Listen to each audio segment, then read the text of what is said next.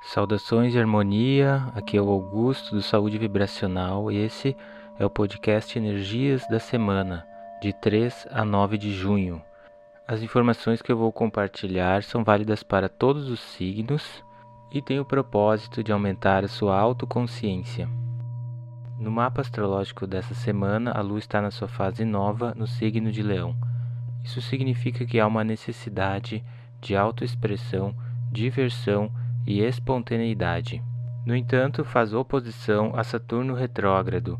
Isso significa que medos inconscientes podem vir à tona, memórias ligadas à rigidez, escassez ou fracassos do passado. Se você faz parte do clube, acesse a meditação com afirmações para Saturno retrógrado para se harmonizar com esse período. A Lua também faz um sextil com Mercúrio, o que facilita a comunicação emocional. É importante tomar decisões baseadas nos sentimentos e intuição. Já uma quadratura com Urano revela a necessidade de liberdade emocional. É importante cuidar para não quebrar laços emocionais por causa da impaciência ou rebeldia, pois pode haver arrependimentos futuros. A Lua no mapa desta semana também faz um trígono com Marte. Isso significa que há uma necessidade de ação de deixar para trás as experiências ruins e limitantes do passado e começar de novo com coragem rumo a novos desafios.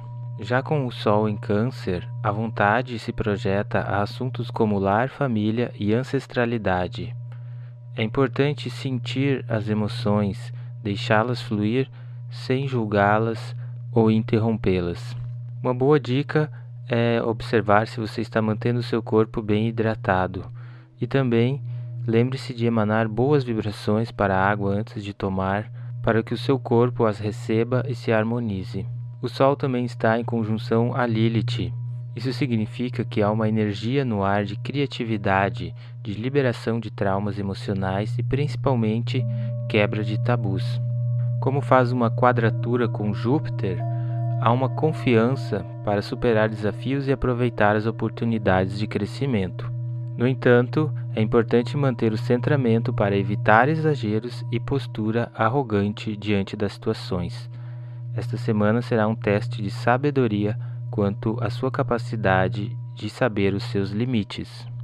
Agora vamos ver a passagem da Lua pelos signos durante a semana. Na segunda e terça, a Lua estará na sua fase nova no signo de Virgem isso significa que é um bom momento para criar novos hábitos que vão melhorar a sua saúde, especialmente a sua alimentação. Também há uma necessidade de organização na sua vida. Procure manter a praticidade durante estes dias. Já na quarta-feira, a lua entra na fase crescente, no signo de Libra. Isso significa que há uma necessidade de relacionamento, elegância e prazer no seu dia. Atenção, pois podem haver desafios a serem superados nas suas parcerias em geral. É um ótimo momento para focar no aumento da sua autoestima e amor próprio. O mesmo vale para quinta e sexta-feira. Já no sábado, a lua, ainda na fase crescente, entra no profundo signo de Escorpião. Neste momento há uma necessidade de intimidade, aprofundamento e transformação. É ótimo para focar nos seus desejos com desapego. Se você conseguir manter-se focada no que você deseja, isso tende a se magnetizar com facilidade na sua realidade. Esse foi um resumo das energias dessa semana. Espero que você tenha gostado. Se você quiser fazer comigo o seu mapa astrológico de nascimento, acesse o link nas descrições desse vídeo para saber mais.